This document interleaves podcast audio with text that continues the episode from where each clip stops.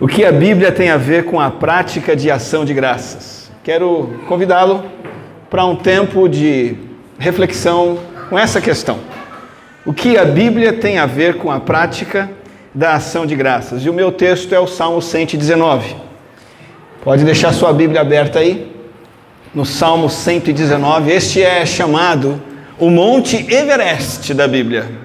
O capítulo gigante das Escrituras, o maior capítulo, imponente, profundo, extenso, poderoso. São 176 versículos no Salmo 119. Este salmo é belo, ele é fantástico, ele é um poema. Ele tem 22 partes, 22 estrofes. É um grande poema essas 22 partes estão divididas no texto hebraico, é difícil a gente entender em português, mas não é, não é difícil entender a divisão. Cada uma das 22 partes começa com a, uma letra do alfabeto hebraico. Então, as primeiras oito frases formam a estrofe número um. Essas oito frases, no hebraico, começam com a letra Aleph. Depois, as próximas oito, segunda estrofe, letra Beit, Gimel, e assim vai indo até a letra Tal, que é a última letra do alfabeto hebraico. É um monumento literário em honra a quê? Por que tanta beleza? Por que tanta complexidade? Por que tanto cuidado? Para honrar a revelação das Escrituras. O intuito do autor sagrado em escrever o Salmo 119 é destacar a beleza, a grandeza, a maravilha das Escrituras. Todos os 176 versículos falam da Bíblia. Todos os 176 versículos do Salmo 119 destacam a excelência do autor da Bíblia, destacam os benefícios que você tem na sua vida por ler a Bíblia, as vantagens incomparáveis que ela traz, e este salmo também fala o que fazer com a Bíblia. E um dos tópicos do Salmo 119 é justamente a conexão da Bíblia com a ação de graças. Vários versículos dentre esses 176 falam sobre ação de graças. Eu estudei todos e separei alguns e organizei e, e vendo o que o que esses esses versículos falam sobre gratidão, porque a Bíblia então ela se conecta com a gratidão. Eu criei esta pergunta: o que a Bíblia tem a ver com a prática da ação de graças. O que a Bíblia tem a ver com a ação de graças? E indo direto ao ponto, o primeiro tópico uh, que a Bíblia tem a ver com a ação de graças é que a Bíblia, em primeiro lugar, é o próprio motivo da nossa ação de graças. Então, em primeiro lugar, e nós encontramos isso lá no versículo 62, é, a própria Bíblia é a razão para darmos graças a Deus. O fato de termos a Bíblia o fato de você ter a Bíblia é um motivo para você agradecer, mesmo quando não tem picanha no seu churrasco, mesmo quando você não conseguiu pagar aquela conta naquele mês. Você tem a Bíblia?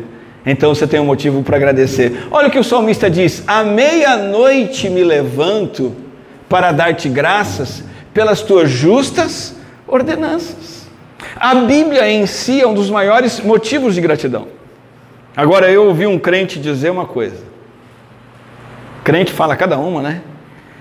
E um crente certa vez disse o seguinte: duas coisas que eu não canso de tomar na vida é café e decisão errada. Eu falei, puxa vida, mas como pode um crente tomar decisão, tanta decisão errada assim? Tomar bastante café, tudo bem, eu também tomo, né? Mas tomar tanta decisão errada é cômico se não fosse trágico. Por quê? Porque esse crente que toma tanta decisão errada não está desfrutando das Escrituras, então não consegue dar graças. Por quê? Porque a Bíblia deveria estar ajudando esse crente a tomar decisões corretas. Porque a Bíblia é um guia infalível para tomada de decisões, são justas ordenanças. Esse crente não está vendo nela motivo de gratidão, mas eu espero que comece a ver.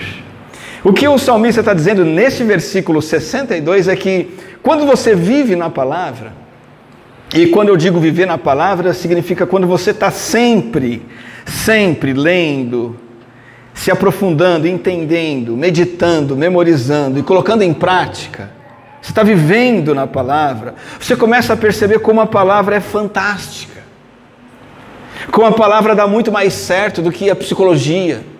Como a Bíblia funciona muito melhor do que o conselho dos pais, dos avós. Como a Bíblia é muito melhor do que tudo, porque são instruções perfeitas do único ser verdadeiramente sábio desse universo, que é Deus, o Criador. E por serem palavras perfeitas de um Deus Criador, levam um caminho, e o texto dá a entender isso, um caminho, uma vida que é plano, que é nivelado, que é, que é satisfatório. Essa ideia aí do versículo 62, quando ele diz assim: são justas ordenanças, ou seja, me colocam em caminhos planos. Você vai seguir a tradição, a tradição sobre o namoro, a cultura, o que a cultura diz sobre sexualidade. Você vai seguir sua intuição para o que fazer com o seu filho. Você vai seguir a psicologia para resolver os problemas do seu casamento. Você vai fazer o que está na moda. Você vai começar a ouvir influenciadores. Vai dar tudo errado. Você vai construir caminhos tortos, bagunçados, confusos, trôpegos. Só levam a quebrar a cara. Mas o crente que lê a Bíblia e leva a Bíblia a sério, faz da Bíblia sua única regra de fé e prática, ele vai ter esse resultado. Ele vai se fascinar com o seu autor. E é interessante, né? Porque que horário que o salmista diz que ele separa para agradecer a Deus pela Bíblia? Meia-noite. Meia-noite. O que é que você gosta de fazer meia-noite? Estudiosos dizem que pode ser que o autor esteja se referindo a, ao fato dele ter insônia. Vários versículos do Salmo 119, isso é um fato, você lê ele todinho, você vai perceber isso. Mostra alguém passando por uma situação de aflição. Talvez é possível que esse camarada estivesse até refugiado, num exílio. Hoje no mundo a gente está vendo muito esse fenômeno de refugiados. É possível que ele estivesse refugiado e ele não tem sono. E quando ele acorda, ele acorda para quê? Para reclamar da vida? Não, ele acorda para dar graças a Deus. Por quê? Porque a Bíblia está sustentando a vida dele. Pode ser também que não se refira ao problema dele ter insônia, mas o simples fato dele entender que ele é tão grato pela Bíblia que ele faz questão de pegar o celular dele, colocar para despertar meia-noite, acordar, não para assistir a luta, não para assistir a corrida, não para assistir o filme, mas para dar graças a Deus por esse livro santo. Então, essa é a primeira conexão que a Bíblia tem a ver com a ação de graças. Ela é o grande motivo que nós temos para dar graças a Deus. Ele é muito grato, ele levanta zero hora, meia-noite, para agradecer ao Senhor. Eu separei outro versículo aqui sobre dar gra graças pela palavra, é o versículo 164. versículo 164 diz assim: Sete vezes por dia eu te louvo e de novo, por causa das tuas justas ordenanças. Agora teve uma mudança. Não é mais à meia-noite. É sete vezes ao dia. O motivo é o mesmo. É pelas ordenanças justas de Deus que me guiam no caminho seguro. Por que esse negócio de sete vezes ao dia? Pode ser uma disciplina espiritual.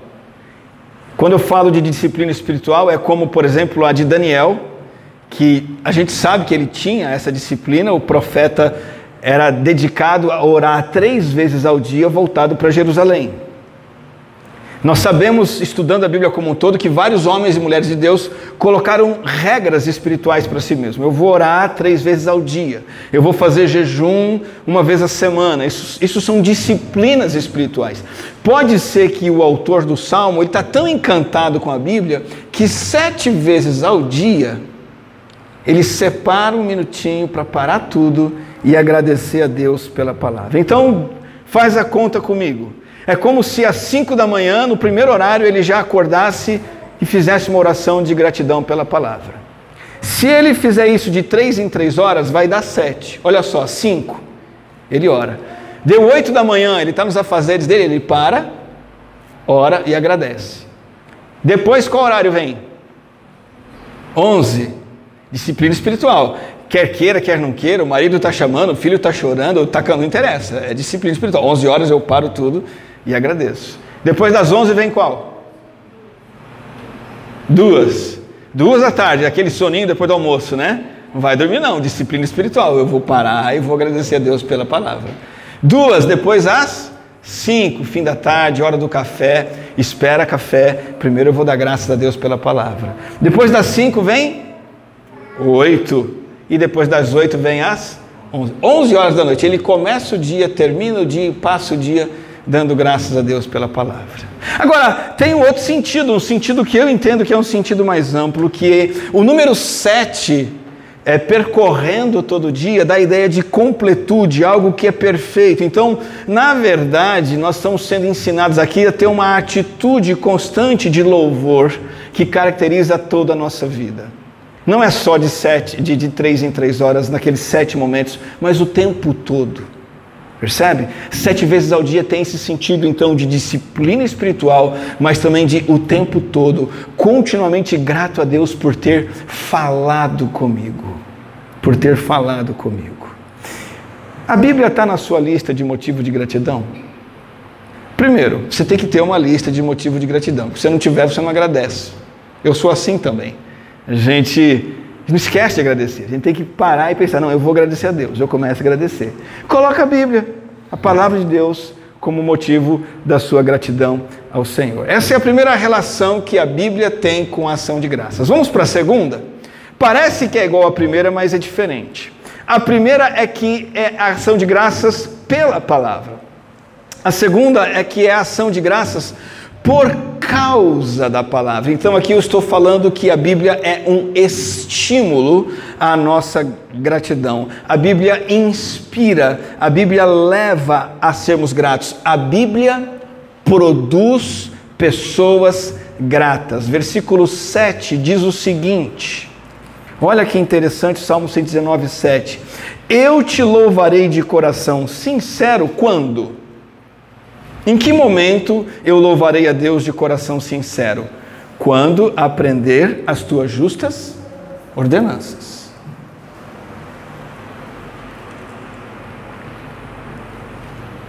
Percebe em que momento ele começa a ser grato a Deus? É quando ele ganha na loteria? Claro que não. É quando ele consegue um cargo melhor no emprego? Observe bem o versículo 7. O que ele diz? Em que momento ele vai começar a louvar a Deus de coração sincero? Em que momento ele vai se tornar um crente grato, feliz? Quando o marido mudar?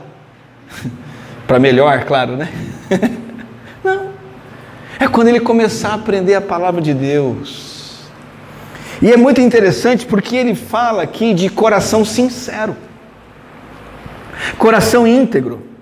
Um louvor e uma gratidão sem dúvida, sem falha, quando eu começar a entender a palavra e começar a praticar a palavra. Sabe por que você muitas vezes vive uma vida que você não consegue ser grato a Deus? Não é porque você não tem coisas melhores e, os outros têm coisas melhores que você. É porque você não está aprendendo da palavra. Você não está aprendendo e não está obedecendo a palavra, não está colocando em prática. E quando a gente não se anima com isso, com, com a Bíblia, com conhecer e praticar a Bíblia, o que, que, o que, que vem a ser o nosso motivo de gratidão? Coisas terrenas. E eu ser grato só por coisas terrenas me traz para um estilo de, de gratidão a Deus que é totalmente superficial. Não é sincero, não é autêntico, porque não se baseia na minha vida com Deus está se baseando na minha vida comigo mesmo, com as coisas que eu estou conseguindo. Agora, eu estou dizendo para você que você não pode ser grato por coisas terrenas? Claro que pode. Como vimos aqui, que bênção, ah, os motivos de gratidão foram pela família, foram por casos de saúde, foram por experiências de conversão e tantas outras, mas a nossa gratidão realmente ela borbulha ela frutifica, ela cresce quando nós estamos andando com Deus. Isso nos, nos traz uma felicidade tão grande que a gente se torna grato. E andando com Deus é, é como? É lendo a palavra e orando, aprendendo as justas ordenanças de Deus. Um outro versículo que mostra que a Bíblia produz pessoas gratas é o, é o versículo 171. Os versículos do Salmo 119 estão todos bagunçados, eles, eles não seguem uma ordem assim por assunto, é de propósito, porque a vida é assim às vezes, né? É igual provérbios, os provérbios também não têm uma ordem lógica, os provérbios vão sendo colocados ali, provérbios é, vem depois de Salmos. Os 176 versículos de Salmos não estão organizados, como eu disse no início, é, eles não estão organizados por assuntos, estão organizados é, por, por métrica em, é, em, sequência do abecedário é, hebraico. Então ele uma hora fala de um, outra hora fala de outro. Versículo 171 nos diz assim: Meus lábios transbordarão de louvor. Por quê? Porque o Senhor me ensina os teus decretos. Veja que ele fala sobre transbordar.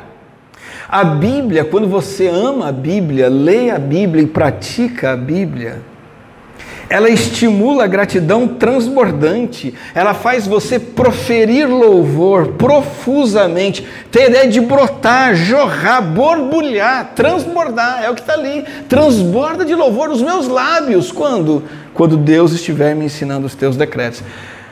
Deus está ensinando o tempo todo. Será que você e eu somos alunos que estamos querendo aprender? Então, irmão e irmã, respondendo a nossa pergunta-chave dessa mensagem. Pergunta-chave é: qual é a conexão entre a Bíblia e a ação de graças? A segunda resposta é essa: é a Bíblia nos torna pessoas gratas. Então, em primeiro lugar, ela é o motivo da nossa gratidão, de tão doce, tão preciosa que ela é. Em segundo lugar, ela transforma o nosso caráter e nos torna pessoas gratas. Mas não para por aí. Terceiro lugar, Talvez você nunca pensou nisso, mas a Bíblia é também a própria linguagem perfeita de gratidão. O que eu estou querendo dizer para você é que você não deve dar graças do seu jeito. Você deve dar graças do jeito bíblico. Vamos entender isso? É, é ação de graças com linguagem bíblica. Versículo 54. Salmo 119, 54. Os teus decretos, olha só que coisa interessante, meu irmão, minha irmã. Os decretos de Deus são o tema da minha canção em minha peregrinação. Trocando isso em miúdos, o salmista ele canta as escrituras. Ele canta a Bíblia. Quando ele fala aqui peregrinação, esse termo tem a ideia de, de que ele está peregrinando, ele está temporariamente num lugar. Algumas Bíblias trazem a tradução assim: na casa onde eu estou morando atualmente, no período que eu estou aqui de passagem. Então, de novo, aquela ideia de que talvez ele estivesse no exílio, longe de casa, num lugar provisório. E ali, longe do lar, longe de casa, numa situação difícil, ele canta. E o que ele canta? Ele canta as Escrituras. Agora, essa ideia de peregrinação pode ir além e pode ir para o sentido da nossa peregrinação aqui na terra. Porque nós estamos aqui de passagem. Não estamos? Nossa passagem aqui é mais, é mais breve do que nós imaginamos. E essa passagem aqui na terra, você sabe como ela é? Ela é agridoce, não é? Às vezes ela é azeda, às vezes ela é docinha. A nossa vida terrena às vezes traz momentos que a gente fica super felizão, felizona. Mas tem momentos que a gente fica lá embaixo, triste demais. Mas é essa jornada, esse período temporário que passamos aqui na terra, que, que é o caminho que nós estamos trilhando para chegar até o céu. Aqueles que estão em Cristo Jesus têm essa certeza. E porque têm essa certeza, seguem cantando. E seguem cantando o quê? A palavra. Deixa eu perguntar uma coisa para você. Você canta? Sim ou não? Não só aqui na igreja, no culto, mas no seu dia a dia você canta. Que canção que você traz nos seus lábios? Começa a se inspirar no salmista. A canção que ele traz nos lábios são os decretos de Deus, a Bíblia, mensagens da Bíblia. Hoje, mais uma vez, eu e a Cris participamos de uma corrida e depois da corrida, lá em São Paulo, fomos visitar meu pai, a gente aproveitou, participou de uma corrida e depois da corrida teve um, um show de zumba. E tinha um negão saradão lá no palco, cantando um monte de coisa. E, gente, a letra é deprimente. E a gente não pode cantar essas coisas que essas pessoas cantam. São músicas que denigrem a santidade de Deus, letras que ofendem o padrão de Deus, que ignoram a Deus. Agora, mais absurdo ainda, esses dias eu estava acompanhando o perfil de um suposto pastor de uma grande igreja lá em São Paulo, e ele disse que ele está querendo resetar a igreja, acho que isso é resetar mesmo, ele quer dar um restart na igreja, e ele quer que a igreja dele seja uma igreja que cante Gilberto Gil numa boa e as pessoas se sintam bem. Camarada de Deus, como é que você quer cantar Gilberto Gil na igreja? Só para ser descolado? Só para ser bonitinho? E ele diz assim no, no, na postagem dele no Instagram: eu, eu, eu não quero que os cristãos fundamentalistas, radicais, fiquem ofendidos, mas nós vamos cantar Gilberto Gil. Eu prefiro ficar com o salmista. O salmista dizer: Eu vou cantar a Bíblia. Não vou cantar Gilberto Gil. Não vou cantar Bonde do Tigrão. Não vou cantar Michel Teló. Não vou, cantar, não vou cantar essas coisas. Vou cantar as Escrituras, vou cantar a Bíblia. Eu vou aprender a Bíblia e vou cantar a Bíblia. Porque isso é ação de graças. Eu uso a linguagem bíblica. E não basta você cantar corinhos evangélicos, porque hoje em dia está cheio de corinho e cântico evangélico esquisitão. Né? A pior característica, as duas piores características de hinos cristãos evangélicos hoje são, primeiro, eles são centrados no eu, no homem. Tá cheio de música que parece música cristã, mas o camarada fala só de si. Eu isso, eu aquilo, eu sinto, eu fiz, eu vou, eu fui. Joga essas músicas fora. Outra característica de música evangélica hoje é a, aquela música emocionalista, né? A ênfase é mais em ficar repetindo uma coisa e tocando ali um negócio emocionante para ver se a pessoa se emociona, para ver se ela adora na emoção, porque letra mesmo não tem. Joga fora isso aí também. Coloca nos seus lábios cânticos que têm verdades da palavra de Deus. Verdades da palavra de Deus. Músicas extraídas da palavra, baseadas na verdade, dadas pelo próprio Deus. Olha que coisa impressionante que Deus fez. Deus não só nos deu a palavra para louvar, nos deu a palavra que nos faz louvar, como nos deu a palavra que nos mostra como louvar. As próprias palavras que devemos usar em, em, em, louvor ao Senhor estão aqui. E nós temos muitos exemplos de músicas assim aqui na nossa igreja. Você sabe que nós cantamos uma música que se chama Colossenses 1, tá certo? Por que, que nós cantamos essa música? Ele é a imagem do Deus invisível. Conhecem? Lembram? Como que continua? Ele é hã? a imagem do Senhor sobre a criação. Obrigado. É o que está escrito na Bíblia. E a gente canta a verdade da Bíblia. E isso nos abençoa, isso abençoa quem nos ouve, isso fortalece a nossa fé, isso torna o nosso coração grato a Deus. Aquele cântico, grande é o Senhor, grande é o Senhor. Salmo 48, é Bíblia. Aquele cântico que nós cantamos, salvo pela graça, justificado eu fui. É Romanos, está tudo lá em Romanos, nós cantamos Romanos. É, recentemente cantamos aquele cântico Aclame ao Senhor, meu Jesus Salvador. Né? Outro igual não há. Salmo 100, aclame ao Senhor todos os povos da terra. Tem uma música que nós cantamos aqui na igreja, chama 63. É o Salmo 63. Tu és o Deus que sacia o deserto do meu coração. É um salmo. Isso é bonito, é assim. A Bíblia é a linguagem para nós cantarmos. O último exemplo é o Salmo 19. Finalzinho do salmo que nós cantamos. Lembra que música é essa que é o que é o do Salmo 19? Que as palavras dos meus lábios é Bíblia. E o meditar do coração agradem a ti. É Bíblia. É isso que nós devemos cantar. É isso que o salmista fez. Os salmos, por exemplo, 150 salmos que temos, são todas canções para nos inspirar o louvor e mostrar como louvar. Então, quando damos graças biblicamente, estamos dando graças adequadamente, com a linguagem correta.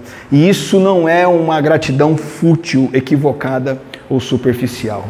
Eu separei um outro versículo sobre isso, é o versículo 172. E o versículo 172 diz mais ou menos a mesma coisa.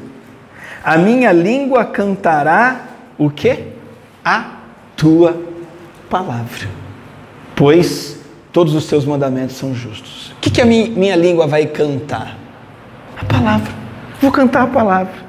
Então, cantar sobre a palavra porque isso é digno, porque a palavra é digna, porque o Deus da palavra é digno. Então, a conexão que a Bíblia tem com a ação de graças aqui é essa. Ela é a própria linguagem da ação de graças. Então, a Bíblia é a razão da nossa gratidão, ela inspira gratidão, ela é a linguagem da gratidão. Em último lugar, a Bíblia é o que sustenta a gratidão.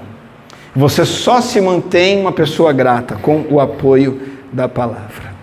Olha que versículo interessante que é o 175. Salmo 119, 175. Permite-me viver para que eu te louve. Olha que interessante isso. Qual é a razão da existência do salmista? Pagar as contas do mês? Qual é a razão da existência do salmista? Ver o Corinthians ser campeão? Qual é a razão da existência do salmista? Ele quer viver para quê?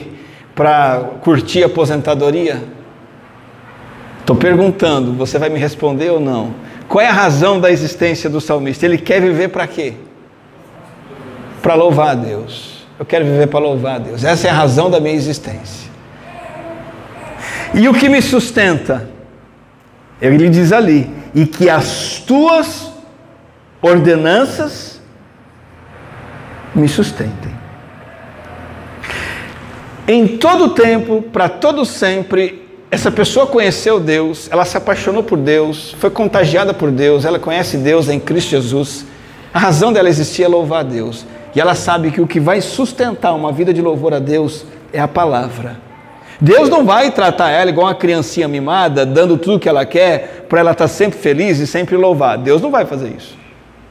Agora, se ela for para a palavra de Deus e caminhar na palavra de Deus, obedecer a palavra de Deus, a palavra de Deus vai sustentá-la com o coração grato. Só a Bíblia mantém você e eu como pessoas gratas. Só ela pode sustentar isso. E você sabe o motivo. O motivo é que eu, tanto quanto você, somos inclinados a quê? A reclamar. É ou não é verdade? Somos inclinados à ingratidão, a ver o problema e não ver a resposta, a ficar cego para o que Deus está fazendo Somos inclinados ao egocentrismo, a gente sempre quer mais e a gente começa a se concentrar nisso. Mas a Bíblia vem e puxa a gente sempre e de novo de volta para Deus. A Bíblia faz isso. A Bíblia nos tira de nós mesmos e nos traz para o plano de Deus, sustentando e renovando o nosso coração, nossa mente, nossa vontade, nosso anseio em adorar. Pessoas falham em nos manter gratos. As pessoas nos decepcionam. Circunstâncias falham em nos manter gratos, porque as circunstâncias nos decepcionam. As políticas, os bens materiais falham porque não nos mantêm gratos e não nos mantêm gratos porque nos decepcionam. A verdadeira experiência de gratidão está numa vida mergulhada na palavra. Você não precisa de uma playlist espiritual poderosa, com os melhores cantores da música gospel para você ser um adorador. Você não precisa. Você não precisa de um cantor, uma banda abençoada que toque suas emoções. Você não precisa de uma vida melhor. Você só precisa mergulhar dia após dia na palavra de Deus. O convite do Salmo 119 é esse. O convite do Salmo 119 é, resumindo, leia a Bíblia. Aprenda e entenda a Bíblia. Medite na Bíblia, memorize a Bíblia e coloque em prática. E um monte de coisa maravilhosa vai acontecer vida, na sua vida. Entre elas, a gratidão vai brotar do seu coração e vai prevalecer. Então, finalizando, eu quero resumir, como já temos apresentado aqui, o que a Bíblia tem a ver com ação de graças. A Bíblia é o primeiro motivo meu para louvar o Senhor. Obrigado por este livro santo. Você pode dizer isso comigo ao Senhor? Deus, obrigado pela tua palavra. Se não fosse tua palavra, eu estava perdido. Segundo, tua palavra está transformando meu coração, me, me fazendo deixar de ser um ingrato e está me tornando uma pessoa grata. Ela estimula a gratidão. A Bíblia é a própria linguagem que eu tenho que usar no meu louvor ao Senhor. E a Bíblia é que me sustenta como uma pessoa grata a Deus. Respondida está a questão que a Bíblia tem a ver com a prática da ação de graças. Agora cabe a mim e a você colocar isso para funcionar na nossa vida. Vamos orar? Louvado seja teu nome pela tua palavra, Senhor, tão rica e preciosa, o maior tesouro que temos em mãos aqui na terra. Louvado seja o Senhor também, porque a tua palavra tem nos transformado, tem nos renovado, tem nos ensinado. É com as verdades da tua palavra que queremos cantar louvores a ti e expressar a nossa gratidão. E é sustentados pela tua palavra que queremos viver para te dar louvores para todos sempre. Amém. Amém.